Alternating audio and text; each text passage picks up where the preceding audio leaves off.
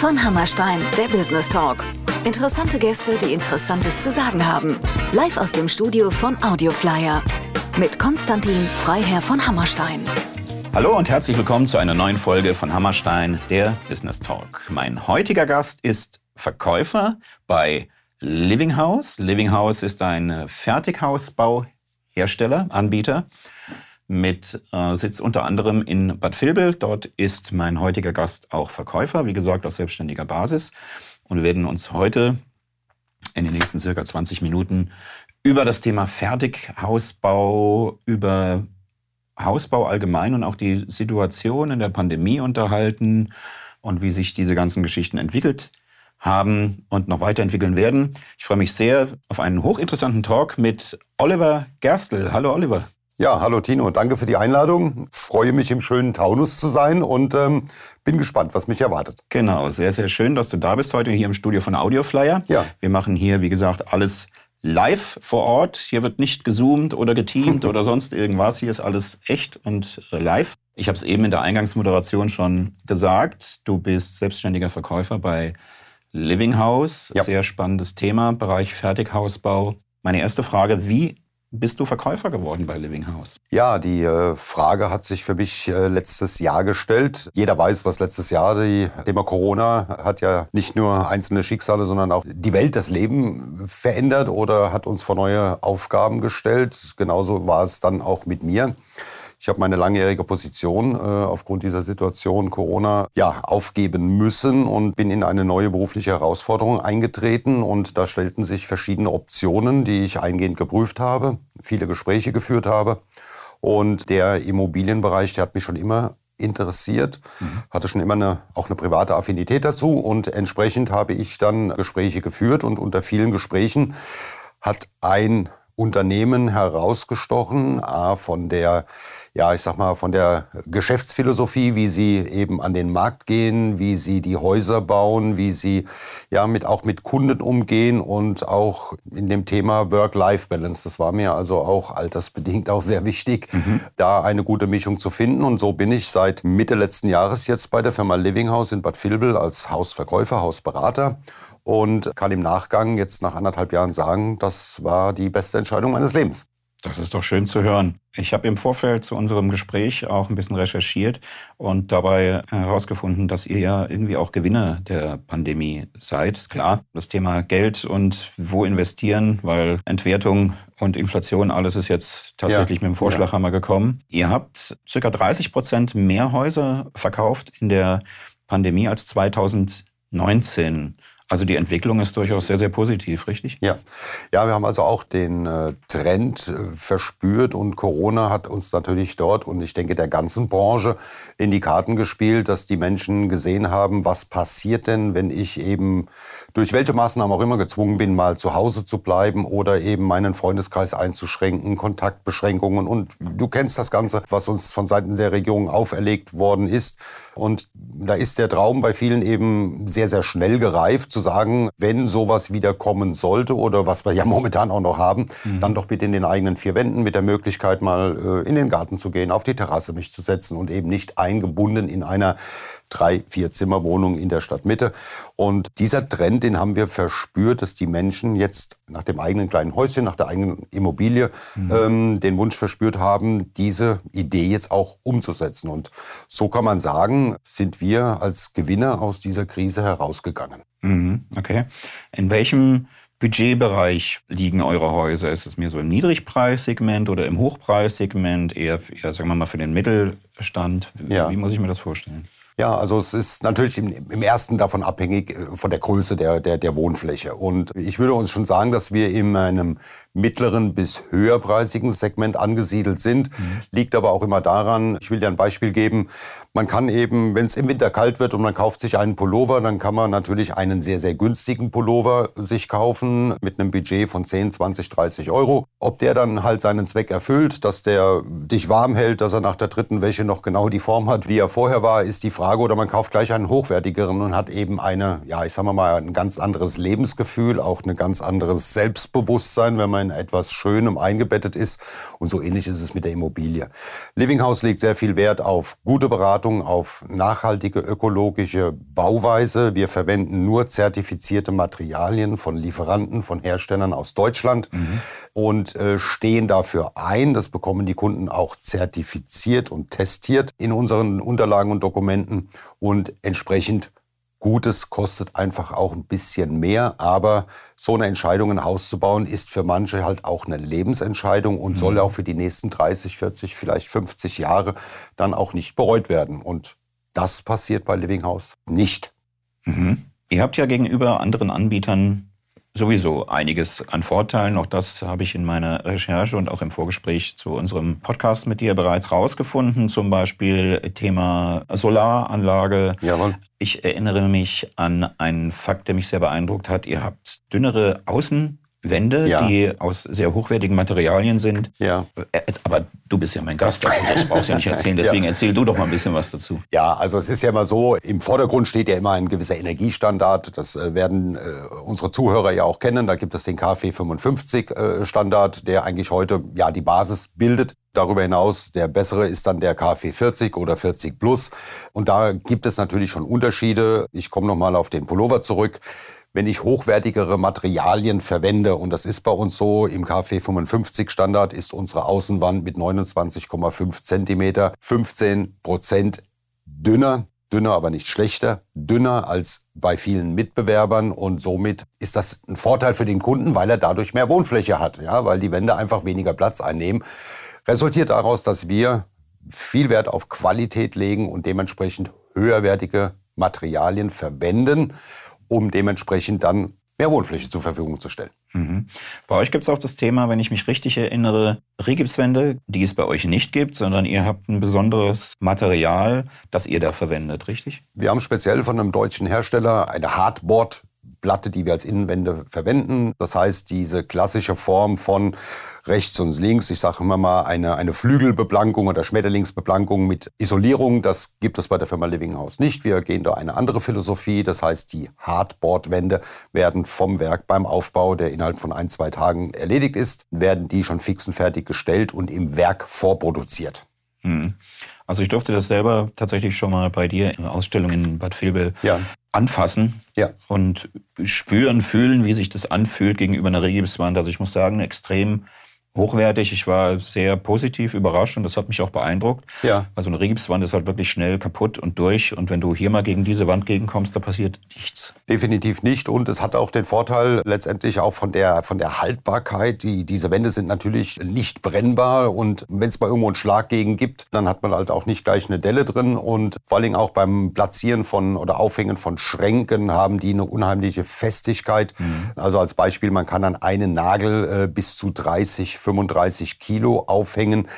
Das schafft man in der Regipswand wirklich nur mit einem Dübel oder mit einem, mit einem speziellen Dübel, weil das Material in sich extrem eine Festigkeit hat. Hm. Hausarrest mal anders, das Kind wird an die Wand gehangen. Genau. Bis Gut. zu einem gewissen Alter und Gewicht zumindest, ja.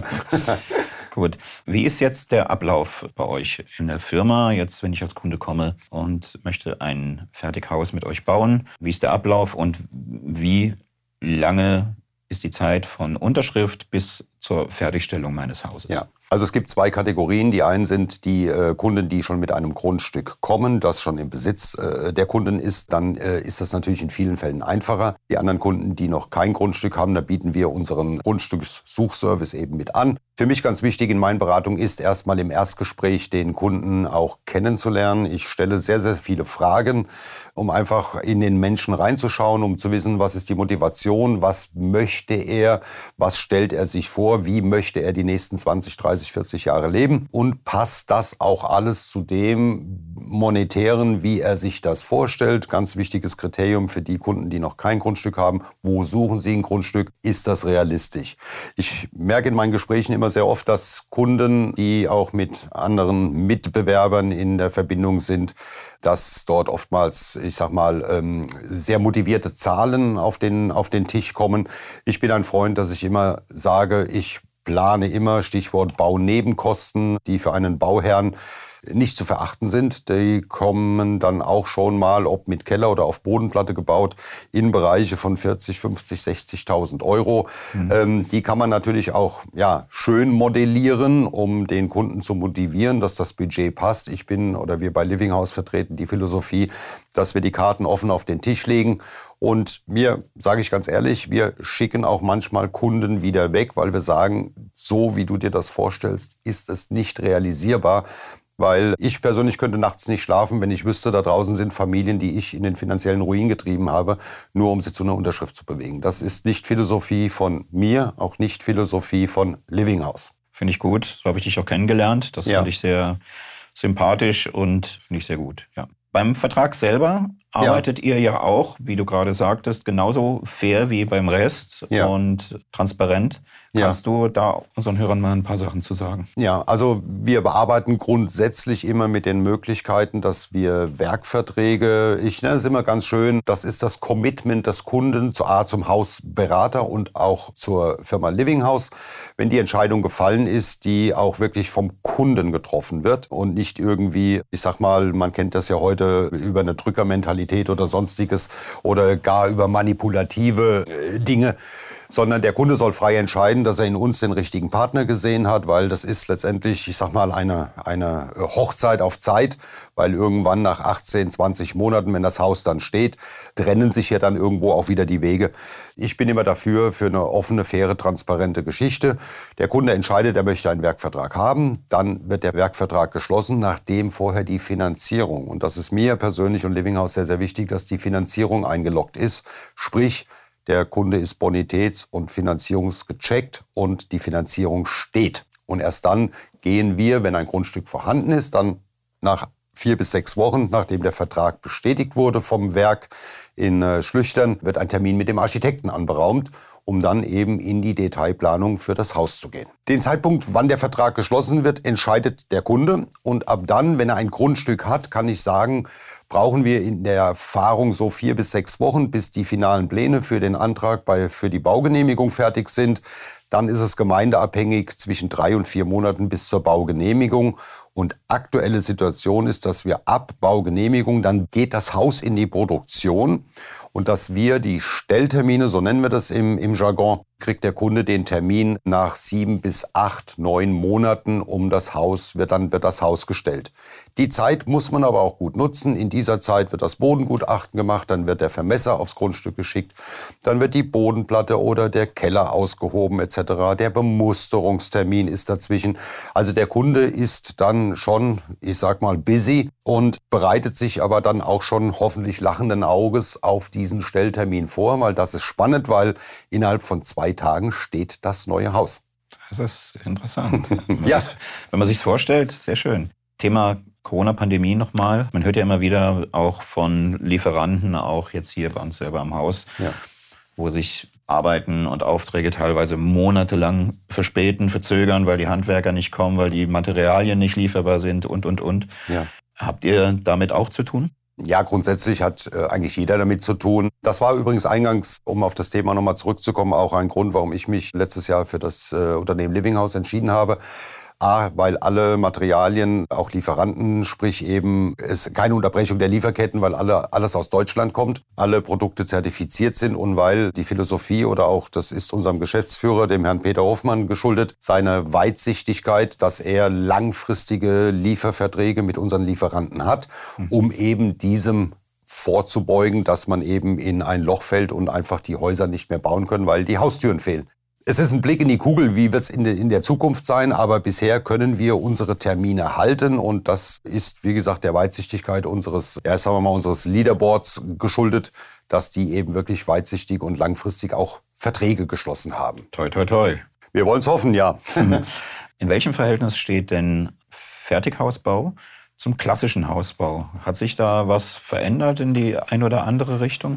Ja, da gibt es eine ganz interessante statistische Zahl, wobei ich jetzt nicht auf die exakte Zahl eingehen kann. Man kann das in Deutschland messen, wie jede Statistik, anhand der eingereichten Bauanträge in Deutschland. Also das ist jetzt Städte und Gemeinde übergreifend und da sieht man, ich sag mal, in den letzten fünf bis zehn Jahren, dass das Verhältnis zugunsten der Fertighausbranche dass die Schere nach oben geht und der klassische Stein auf Stein Massivbau also im Verhältnis zu den eingereichten Bauanträgen abnehmend ist. Also die Menschen erkennen A, die Zeitersparnis beim Fertighausbau, mhm. B, die Energieeffizienz und auch die ökologisch nachhaltige Bauweise. Mhm. Okay, super. Wenn ich jetzt ein Haus bauen will, ja. mit euch, bei euch, ja. durch euch, ja. wie kann man euch kontaktieren? Wo findet man euch genau? Und wie ist der Ablauf quasi, dass du dann mit dem Kunden zusammensitzt. Ja, also wir sind natürlich zu finden übers Internet, über unsere Homepage www.livinghouse.de. Ansonsten sind wir in allen gängigen Musterhausparks in Deutschland vertreten. Ich in meiner Person und unser Team, wir sind sechs Hausberater in Bad Vilbel in der Nähe von Frankfurt. Und ja, über die Homepage kann man uns kontaktieren. Da kann man also auch die einzelnen Hausberater finden, wenn man das regional einschränkt. Und die Vorgehensweise ist so, Kontakt aufnehmen ist Sache des potenziellen möglichen Kunden. Er muss uns sagen, was er vorhat. Dann werden wir uns zeitnah bei ihm melden und dann einen persönlichen Beratungstermin vereinbaren, um über die Dinge, wo wir worüber schon gesprochen haben, dann fängt der Ball an zu rollen. Mhm. Okay, alle entsprechenden Infos packen wir natürlich mit in die Shownotes zu dieser Podcast-Folge.